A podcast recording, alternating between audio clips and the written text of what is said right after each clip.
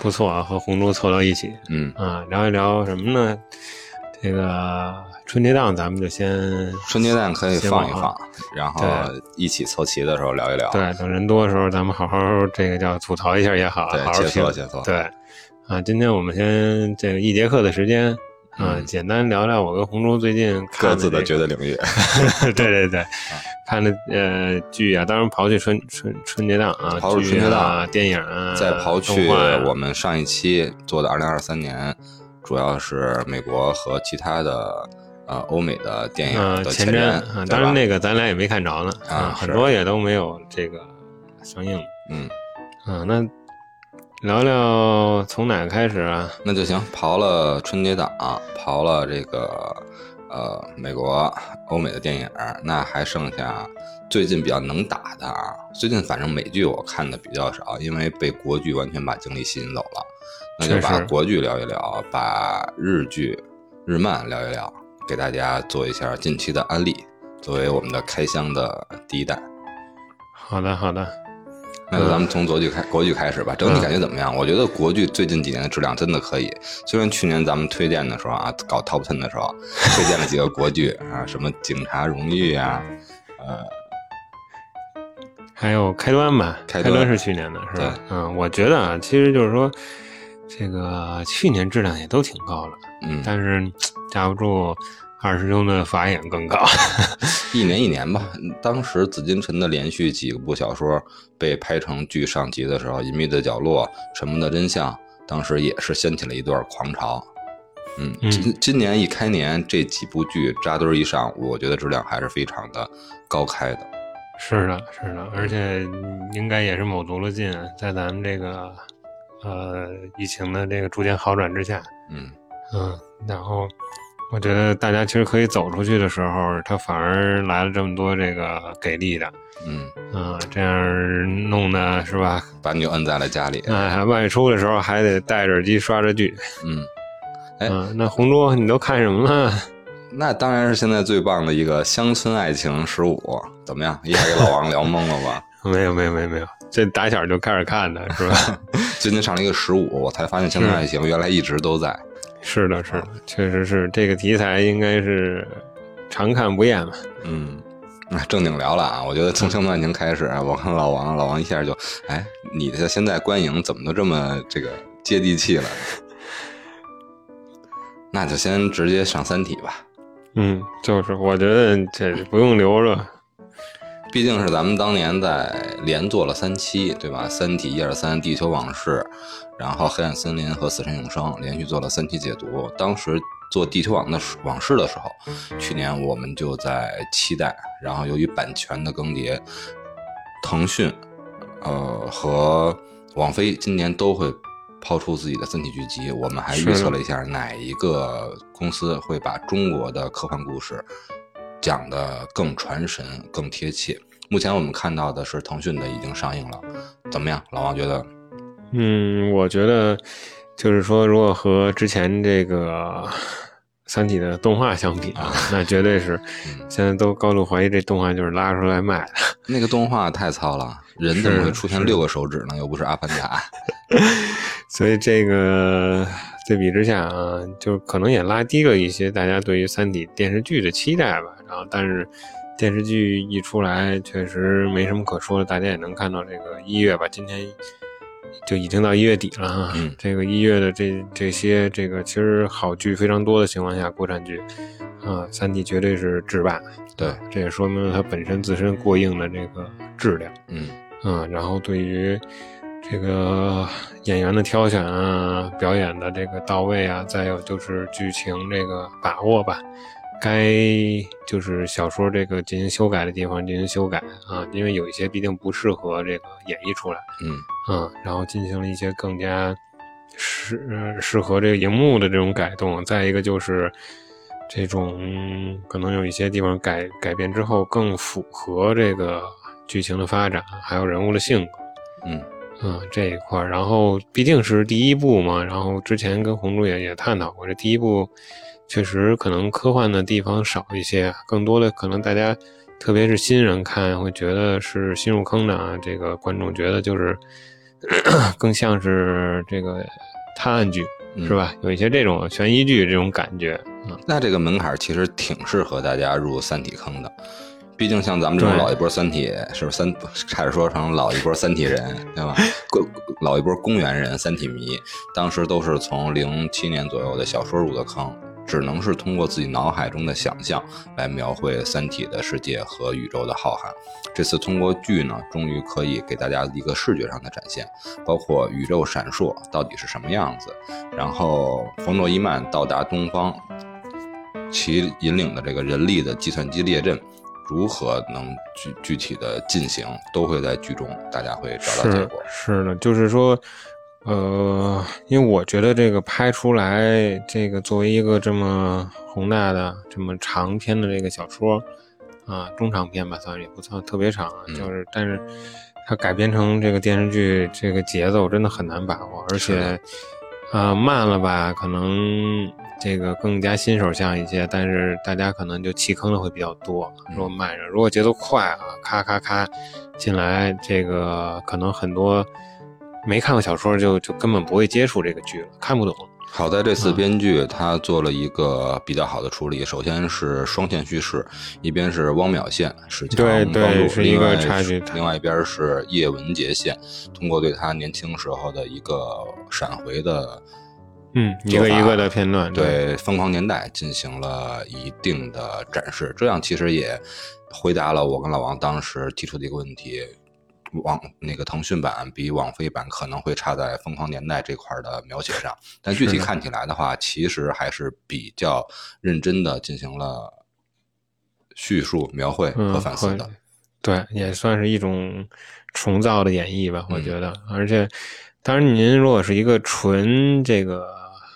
这新入坑的这个观众啊，最好身边有一个看过小说的，再稍微给您补充点这个情节，嗯嗯，然后以防您中途弃坑。实际上，不然的话会稍显枯燥，因为编剧肯定也是为了这方面考虑，包括制作上也进行了一边叙述一边来演剧，一边同时进行这种科学名词啊和科幻呃用词的一些。解释，所以在看的时候，实际上并没有那种强烈的节奏，反而是需要你静下心来来一集集追的。反正我是整体追到了现在。嗯，好，那咱们给一个推荐的指数吧，推荐指数五颗星为满满星。嗯，那没有毛病啊。既然已经都拍出来了，去年我跟红珠也是这么期待值拉满了这个，然后接下来看看。一个是这个剧，希望这个不要烂尾啊！一共是三十集吧，记得啊，保持现在的水准。再一个就是这个国外的这个版本出来啊，到底有多魔幻，是吧？从这个一些花絮当中咱们来看，确实有可能要跑偏，但是到底怎么样，只能等它上映之后。行，刚才老王提到了这个三十集的事儿，包括咱们群里的咱们的好朋友海宁，海宁老师这块儿，他毕业之后第一个比较和他的科班工作相关的电影相关的，就是进了三体的组，也聊一聊，聊了一聊，我们之间通过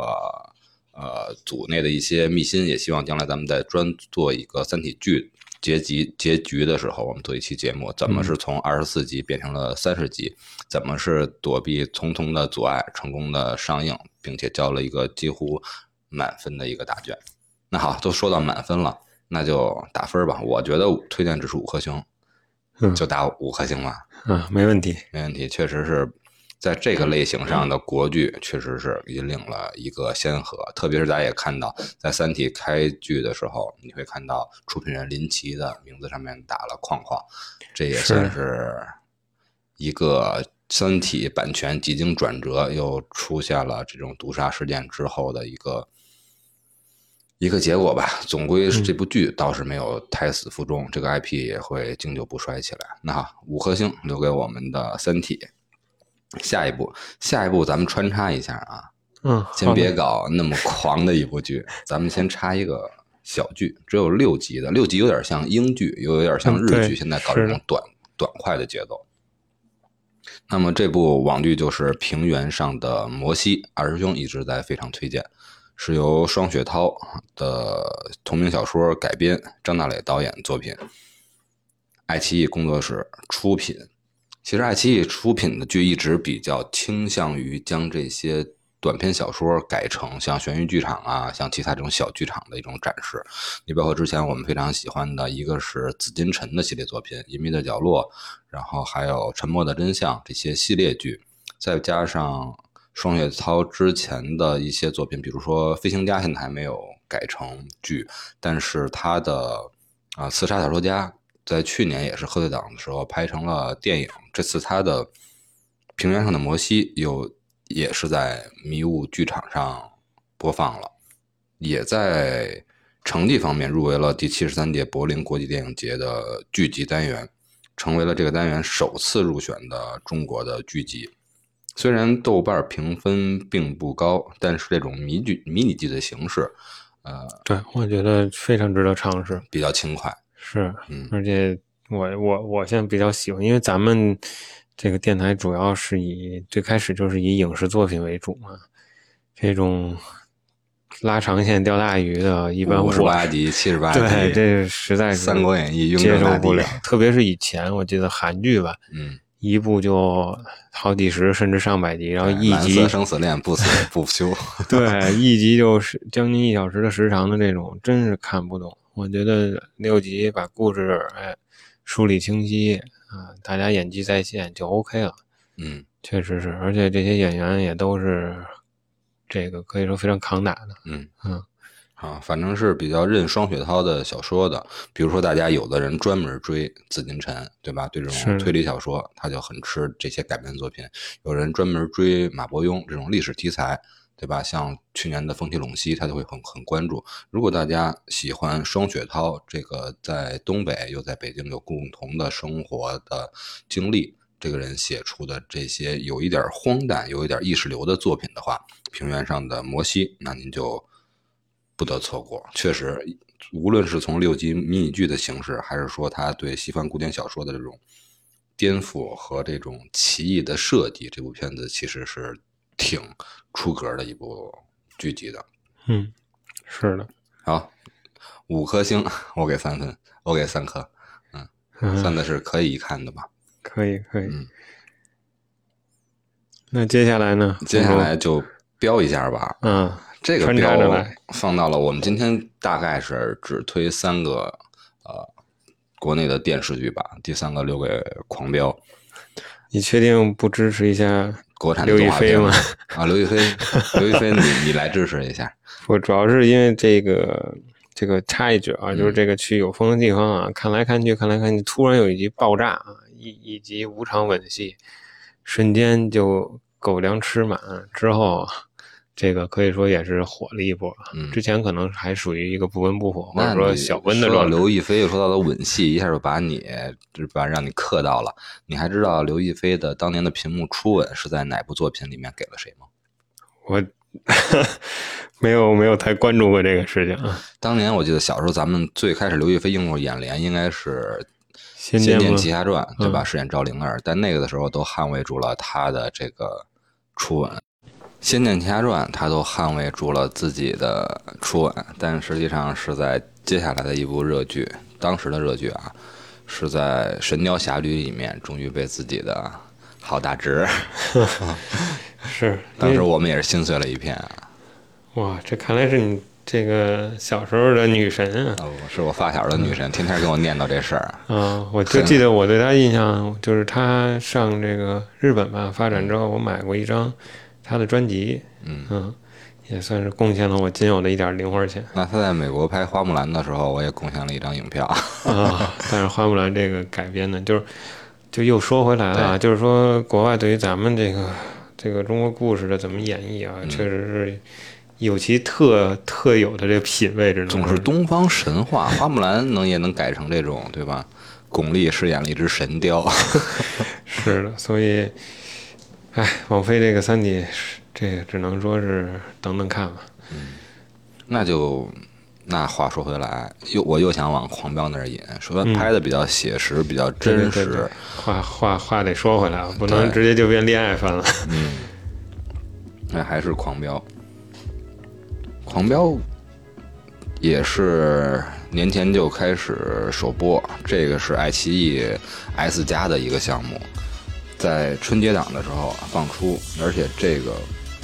刚才看到了那个工作室，爱奇艺旗旗下有很多的工作室，迷雾剧场有自己专门的工作室，而狂飙这种工作室叫做风起工作室。去年我们聊了爱奇艺一些剧的时候，也都是由风起工作室。你一看是这个工作室，它就是比较像这种警匪题材，像这种谍战题材，都是由这个工作室来打造的。然后这个狂飙一上之后，确实是口碑一直并不是高开低走啊，一直是高开飙走，嗯飙到现在三十多集，口碑热度双双丰收，在豆瓣上评分达到了九点零，一开年就一个王炸。而且就是像红中说，啊而最开始大家关注度比较高，但是随着这个不停的故事线的发展，嗯，是一路飙升，并不是说说可能后面开场之后就就有点这个后劲儿不足啊，完全不是这样，是吧？而它在且央八播出的时候，当日的播放记录是创了记录的，一下达到了单日在春节档、贺岁档时间的收看量达到了两个亿，嗯，这个是的，是的，有一点 对，震惊了。确实，嗯而且他这个就是可以说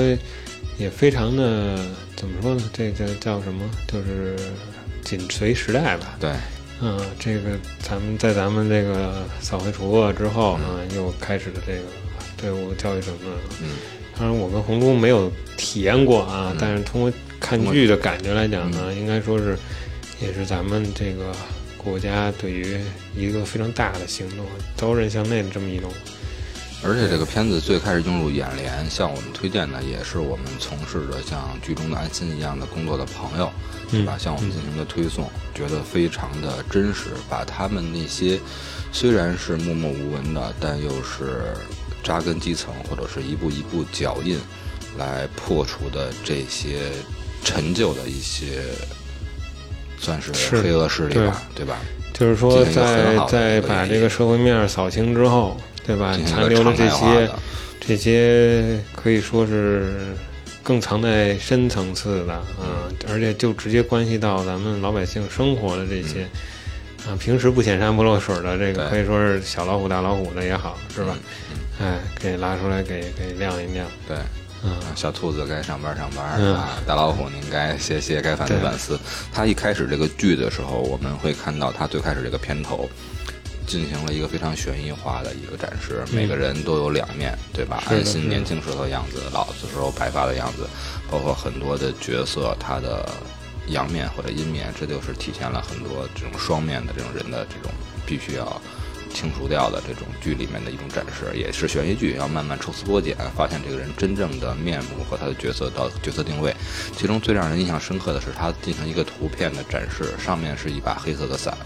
而下面屏幕进行分割，下面却这个伞的伞柄的位置就像长了树根一样，开始在土壤之下盘根错节。这一张图就足足反映了狂飙它这个挖的之深和这个题材所反映的这件事儿存在的必要性。也许是现在咱们的听友啊年轻化居多，包括现在的治安一切都向好。实际上，在我们年轻的时候，或者我们童童年学习的时候，这种狂飙反映的一些事情其实是普遍存在的。所以在我们看来，这个剧还是拍的很真实、很写实的，包括他的一些工作状态和工作的目标。所以我们觉得。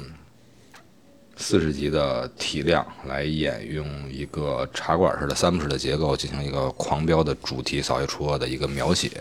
再加上一堆老戏骨的加持，这部片子绝对的是让您可以狂飙，在您开年绝对狂飙下去。确实确实，这个这种剧像刚才我说，如果短了的话，可能深度就不够了，故事也展不开嗯，还是需要一定的体量。嗯，刚才我们聊了剧作的这个结构。然后剧集的集数和一开始的这个剧的水准，同样这部剧非常值得聊一下，就是里面的角色的演绎其实都是很不错的。张译让我们很吃惊，一直是最近在我们的院线影片上疯狂收割，这次又回归到了呃电视剧上面。电视剧对对，回想起之前我们最开始用我们眼帘的，在这个许三多里边的史史强班长。是吧？是然后现在又来到这个里面，成为了一个基层基层的一个警警队的警员。他的这个形象和角色，包括他的一些细节的处理，包括台词的处理。他的临海市本来设计的是应该是以广东为原型，因为我们看到这是广东省的这个政法委所立主的一部电一部剧集。然后他卧底的时候又操了一口东北腔，包括他也演了一个年龄跨度的反差和在应对别人怀疑的时候。自己的一种反应，其实，在功底上，剧比影他还是不差的。而且同时，我们一直都在夸的，包括现在咱们的各个自媒体上都在夸的张颂文老师，他对这一个基层的一个卖鱼的小鱼佬，拖着无父无母，拖着弟弟妹妹，一路如何成成成为一个自己当初最不愿意成为的那个违法犯罪分子的样子，这一路上的艰辛，实际上。通过他的演绎，我们可能会有很多人把这部片子当做一个当做一个最点来看，会从他上面看到天道啊、天问啊、刘华强啊这些犯罪作品的主要描绘的样子。但实际上，这个剧它反答反反思的还是我们不要成为我们最不想成为的那个样子，并不要并不要只看到它之后如何风光。这一路上的艰辛，我们常人都是无法来坚持下来的。主要拉一拉，怕太影响太多的咱们的青少年朋友们，是吧？嗯，红珠说的很到位啊。行，这部刑侦剧警匪片也是上，只要上挂上了这些国字头，就像当年的《人民的名义》一样，对吧？那制作就。不用担心了，对吧？包括它的剧本、它的卷宗的这些程度和开发的程度，都绝对是高品质、高质量。所以，狂飙五颗星，没毛病，没毛病，五颗星。那我们这没办法，那个什么啊？总而言之呢，我们一共推了四个剧，然后两个达到了五星，分别就是《三体》和《狂飙》这个双开线啊，双开。我们在群里也说。一开年的两个国剧，确实，上一次我们推荐剧还是推荐的是《安多》和这个《留人》，还是美剧。这次一开年双开都推给了国剧，我也希望是能开启咱们中国影剧的一个好年吧。嗯，然后其他的像一些这个《浮屠缘》呀，还有还有其他几个作品，其实也都不错。我看这个呃《少年歌行》。嗯这些质量也都不错，但是，是吧？以我们这个绝对领域的这个尿性，嗯，从来都是以偏概全，对，嗯，只给您介绍一个我们心中的绝对领域中内部的这个绝对领域 啊，就是觉得好的隐秘的绝对领域的角落啊，并不是说没推荐到的就不可看啊，就是。一直说一个，当时咱们在过年的时候啊，我们过年也采取了这个相声界的封箱开箱制，对吧？我们也休息休息几天。那时候一直想推的《中国奇谭》，现在怎么样了，老王？当时一第一集《小怪妖怪的夏天》一出，我直接封神，我说太牛逼了。我不知道后来后续发展，从第三集开始往后我就没再追了。啊，我是目前看了六集，然后。应该啊，这么六集看下来，还是第一集的质量最高，而且也是和咱们这个，呃，不管是老朋友还是小朋友啊，这个最深入人心的这个《西游记》的故事联动，对吧？啊，就是红猪这个小猪妖在山上作祟，是吧？不听大王的话，嗯，最终和悟空进行了一段这个互动，嗯，这个之后。其实每个故事都有非常明显的这个导演的，包括这个怎么说，咱们这个美术风格吧，这个我也不太专业啊。就是每一部都个性很鲜明，而且都是就是能勾起可以说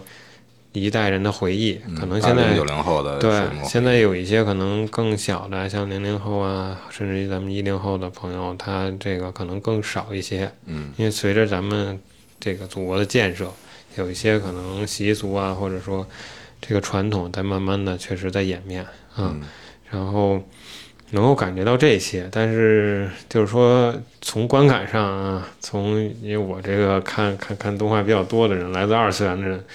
来讲啊，特别是被这个像爱死机这种东西这个洗脑的人来讲，就是后面五集的这个劲儿还是稍微差了一点儿。嗯啊，都能明白这个导演想讲什么，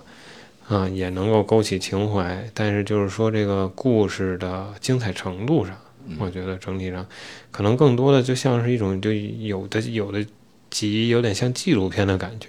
啊，动画纪录片的感觉。关于美术手法、关于创作手法和中国的这些技法的一种展示对，包括配乐啊是吧？咱们的唢呐呀这些在里面都非常的棒啊。但是就是说，它可能有的并不是说讲了一个故事，嗯啊，我也并没有全部看完，也希望中国这些动画的剧集能经得住口碑的考验吧。并不是一开始，比如说像《小妖妖的夏天》直接封神，但之后质量难保其出。嗯也希望也算是一个现象级，但我觉得对，但我觉得就是说期待吧。对，就是说这个东西大家一定支持，因为这个毕竟我觉得在咱们传统意义上来讲，这种这个每一集是一个小的这个独立的这种形式很少见。对，一直中国都在期待一部中国的 S 级的诞生。对，是的，所以我觉得可以以后多多有这种形式，而且我觉得这个《中国奇谭》火了之后，可能会带动的很多。嗯，哪怕说您是过来临摹呀、学习呀，是难不成就出现一个更高成就的作品，对吧？到时候等中国自己的 S 级真的出来的时候，甚至不叫做中国版的 S 级，就是中国的什么奇谭也好啊，中国的神话也好，一出直接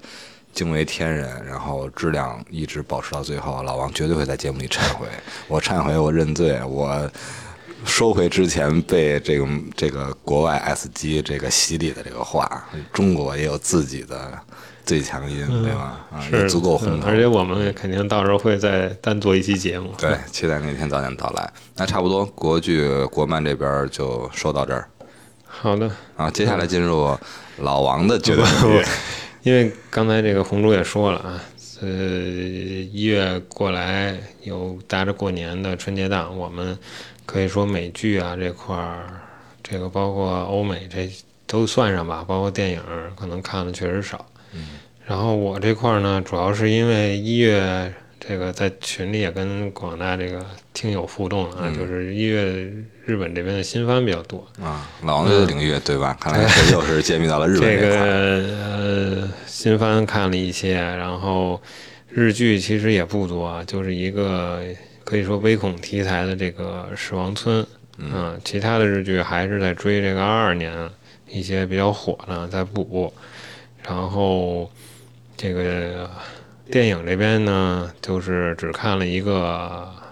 还是必须支持一下温子仁的这个梅根。嗯啊，这个也是期待了很长时间啊，终于咱们也是能看到了啊，当然不是大荧幕上啊，当然这这个时候可以插播一个不是广告的广告啊，就是这个听友可以加入到咱们的绝对领域的群中，然后呢，如果有一些需要这什么的，可以艾特我和红珠，嗯啊，我们会这个尽尽可能的全呢。这个最新时间呢，给您提供您需要的这个材料。对，当您需要提提出材料的的提出资源的这个请求的时候，我们会秉承三体人幺三七九号那个监听员的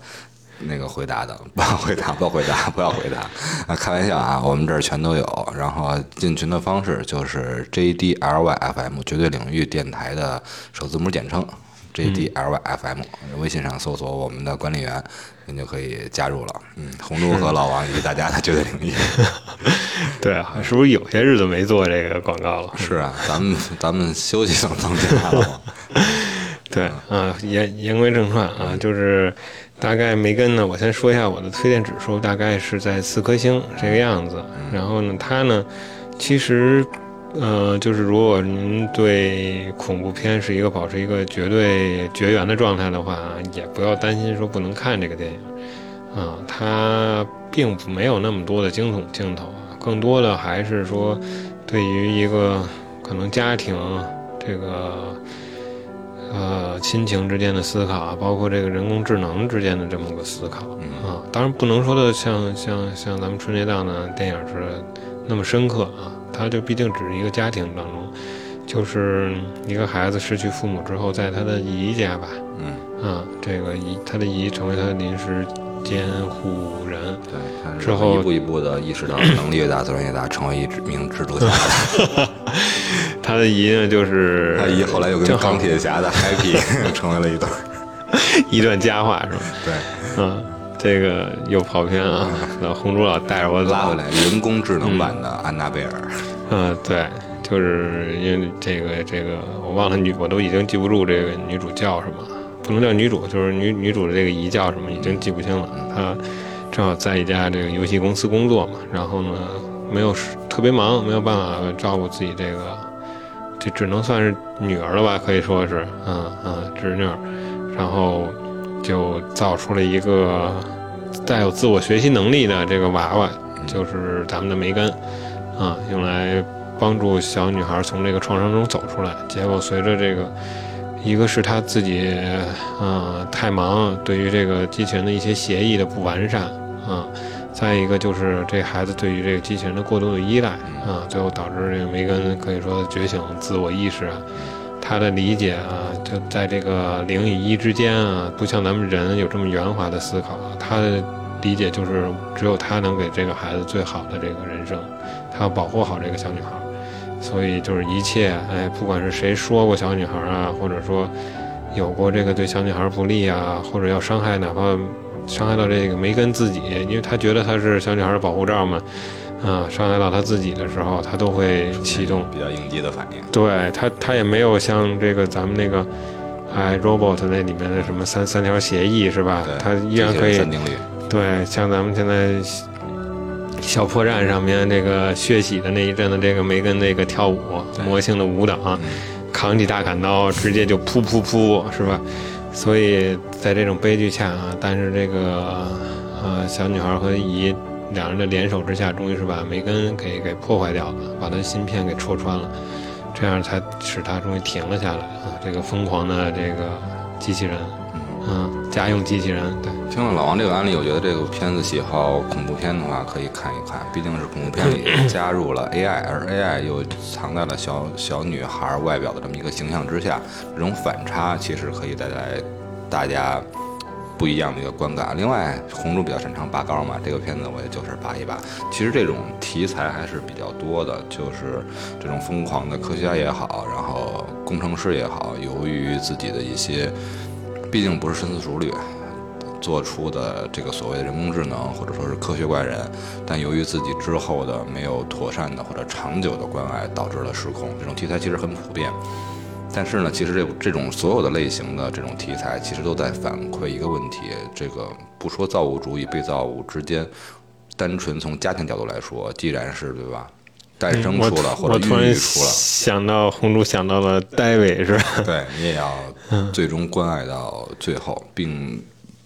其实这种悲剧往往都是由于亲情的，呃缺位所造成的这种惨剧的对对，这部剧确实，因为刚才红珠提到了啊，可能大家有很多作品都是类似啊，但那些更多的是一些可能科学家为了实现自己野心而创造的作品，而这个完全是出于爱啊，但是最终酿成了悲剧啊，但幸亏结局是圆满的啊。这种如果是。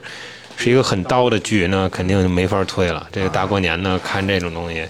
嗯，确实是。对，年前推了一个陀螺版的《匹诺曹》，年后您又来了一个温子仁版的，对吧？安娜贝尔是，嗯，那说完这个我仅看的这一部这个欧美电影之外啊，那咱们还说回这个，呃。日剧这块我看的就是来吧，你的啊，这个《是王村》，这个呢，咱群友也提到过这个片子啊，目前还在更新当中。它呢，就目前的观感来看，应该说是就漫画改编嘛，还是比较成功的。再一个就是演员的这个演技啊，非常的到位。然后这一部片子呢，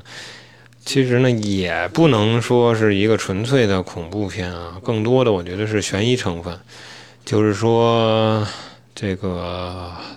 真相到底是什么？到底这个村子里发生了什么？到底谁是坏人？谁在帮助咱们的男主破解这个难题？啊，这些当然我是不可能剧透啊。就是这些东西才是可以说是这个片子的核心啊。然后，这个更多的可能恐怖成分不是说来自于一个一个镜头，或者说这个特意营造的这个氛围，而是这种整个村子带给这个男主一家吧，可以说无形的这种监视啊、这种压力啊之下带来这种恐怖的这个感觉。所以说，其实。也可以当一部悬疑剧来看啊，并不是说一听这名字基本上已经吓退一半人了啊，但并没有那么的这个恐怖的镜头，而是更多吞吞噬的是，然后狮王的王，对他们这个孙子到底是否有这个这个食王的这种习俗啊？这个大家都可以去随着这个剧的剧情吧，一点一点展开，然后来探究这个真相啊，这个。这个可以说线埋的是非常深的啊，一直到最后，应该说，如果说按照漫画的展开的话，才能够揭晓谜底。嗯嗯。刚才老王推了一个咱们群友联合推的，一直在群里讨论的，呃，日剧《狮王村》，包括威士忌啊、牛牛啊，他们都非常喜爱。然后钢蛋推的这部，其实也在这儿可以联合向大家安利一下，因为以前毕竟很多。有油改剧是吧？有很多这个游戏和电影都非常喜欢的，咱们这些听友就是《最后的生还者》，是的，HBO 出品，一开局之后，仅表现吧，仅次于《冰火》，包括之前的《龙都前传》这两这两个系列 IP，在他们之后也创造了一个首播的一个记录。对，因为当时我记得现在应该是两集吧，然后第一集一出也是非常的炸裂。一个是对于游戏本身的还原，再一个就是演员的挑选啊，这两个，特别是那个小女孩吧，女主这块儿，可能最开始大家觉得这个演技上啊，但是在她这个冰与火之之之之中的展示吧，啊，就已经证明了这名演员的实力啊。果不其然，来到这个最后的生还者里，依然是非常适合这个角色。其实我觉得他就是演什么像什么。这就是咱们《冰火之》剧集里边那个二丫这个演员是吧？对对对，嗯，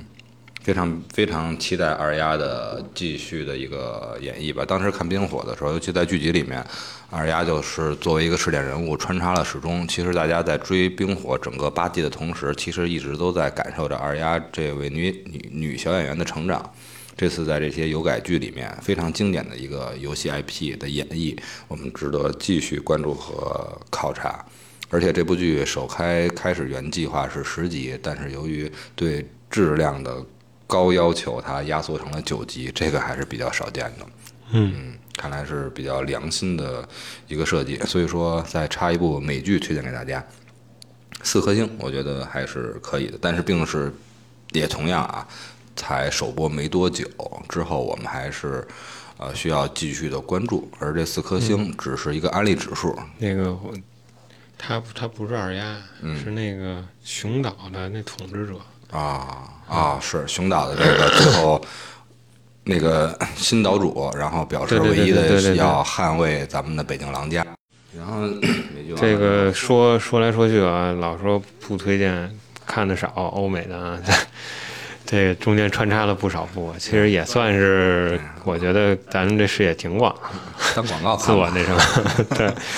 嗯，这些剧，这个在咱们其实我觉得现在这氛围很好，就是我我们几个人啊，红珠啊，还有这个二师兄啊，一二啊，咱们这个视野毕竟有限，然后这个群里面大家推荐了，我们也赶紧热这个，随着热度追一波之后，确实是很不错，然后再来反馈给大家。嗯，这种我觉得已经形成一个非常好的良性循环。我以为你又要推一波，推什么来着？J D L Y F M。没有没有，这刚做完广告啊。那那那那，咱们就最后呗，这个说一说二次元的领域啊。收官。就是咱们这个一月新番啊，一月新番有很多很多。然后现在给我感觉就是，咱们的这个邻国啊，这个岛国，它现在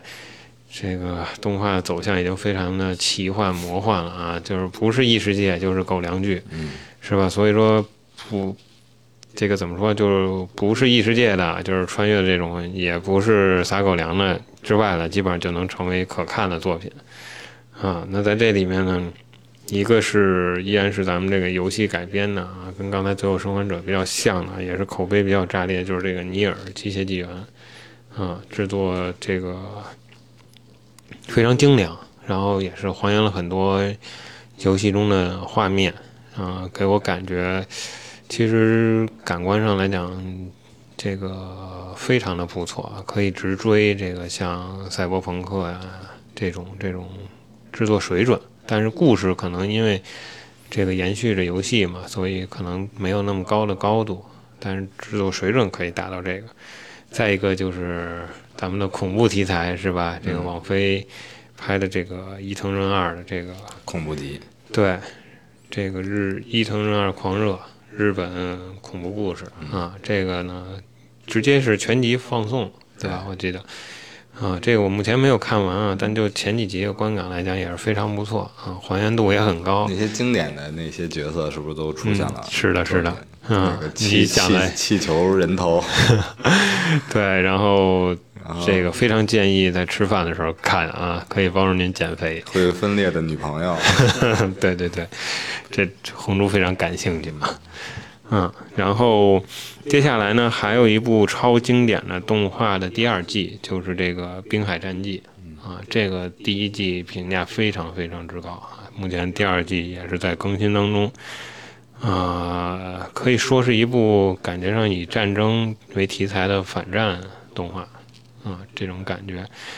嗯，也值得追一下。之后呢，还有一些像这个也是非常有名的这个《文豪野犬》第四季啊，这个也是名声在外。嗯、还有一部《大学海的凯纳》，这个这讲什么的呢？这个非常慢热啊，这个剧这就是我觉得可能很多中都会弃坑啊，就是世界也是都毁灭了吧，大家住在一棵大树上啊，这个设定也是能够带来很多的新意。画风我很喜欢，然后啊、大概这些行吧还有还有一个啊，红桌，正好就是因为咱们呢从小看到大的《名侦探柯南》啊，最新的这一集又是新一他爸啊的推理秀，当然到底是不是他爸进行的推理，这个卖个关子啊，这而且是一个上下集的设置。可以说是终于算是一个小主线的回归吧。啊，名侦探柯南这个我也一直在看啊，看了这么多年。然后前一阵子又是这个动画组的这个胡编乱造啊，故事确实很拉。终于这周是又回归了主线，所以也是大家 时不时的可以看一下。这个刚才想划过去，没想到老王这个柯南山还是划不过去，卡在了吧，在那个。对对对哎，，那我推荐一个吧，推荐一个是动画改，就是漫画改动画，对吧？改的比较好的一个、就是《孤独摇滚》啊差点把这个忘了吧？确实是，嗯，孤独摇滚它之前的漫画只是原原本本的四个漫画，非常的这个简单轻松，但没想到之前平平无奇、反响平常的这么一个漫画，在成为动画之后，特别是在国内又引起了一波浪潮。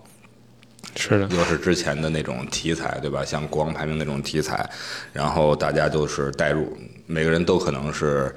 小孤独，然后以在互联网上一个吉他英雄的身份来存在，每个人又可能到社会里又成为浪浪山的小猪妖，就是搞得大家这种叫做什么呀？是丧文化呀，还是社恐的这种情感？非常的进入咱们年轻朋友们的内心。孤独摇滚，大家比较喜欢音乐，喜欢日漫的这种这种角色，对吧？定真寺的这种形象的角色的话，我们非常符合咱们绝对领域的这个什么宗旨，是对？吧？一切和 EVA 相关的，在我们这儿都是神作。而且我记得这个孤独摇滚好像是我刚才发到咱们群里面这个推荐新人入坑的日漫中的这个二十部作品中的一部啊，它的地位可以说非常之高。确实是最近的霸权番吧，又是一个。是的，而且在咱们群友啊，咱们这个调查取样的范围限于绝对领域的听友群，对吧？咱们的女听友，咱们的呃这一个群体里，非常非常的推崇孤独摇滚，而且他们很多位本身就是者名和非者名、即将者名的一些歌手们，然后他们都非常的很有感触，对于这种这种歌手的内心的一种一种感受。孤独摇滚拍红的内心，猪也是即将转名的，是吧？对，嗯，正在努力练习中呢。啊，嗯我们主要是给大家开创一个平台，确实是咱们的听友群友真的是特别的优秀，非常的全面。确实，红珠说到这儿，说到女性听友啊，我我我又突然再想到最后一个啊，这个咱们群里也是是钢蛋还是谁提出这个周末的女武神嗯，是吧？我有点记不清了啊，这个绝对是男生向的番啊，而且是第二季正在我更新。以为说我提到女性听友，你在送女性听友。这个女武神那就是没有什么剧情，就是干，就是咔咔咔咔啊，非常爽。出品的吗？没有，嗯感谢你是深夜不被感谢 HBO 我们的绿绿帽侠。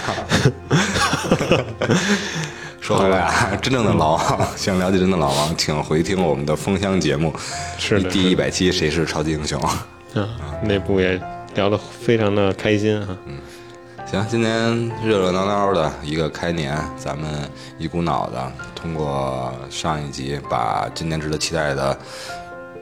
海外电对，影咱们我觉得这个应该也算是一个压轴啊，为后面的这个对大大制作，不能说大制作啊，内容丰富的这个春节档的吐槽节目啊，打一个抛砖引玉。嗯。抛你的长话不叫抛玉引砖吗？没有没有，在这个二师兄一二不在的时候，还是得收敛一点。行，那就大家期待我们下一期的贺岁档拍砖节目。好的好的，好，大家再见，这里是绝对领域，我是红猪。好，大家再见，我是老王。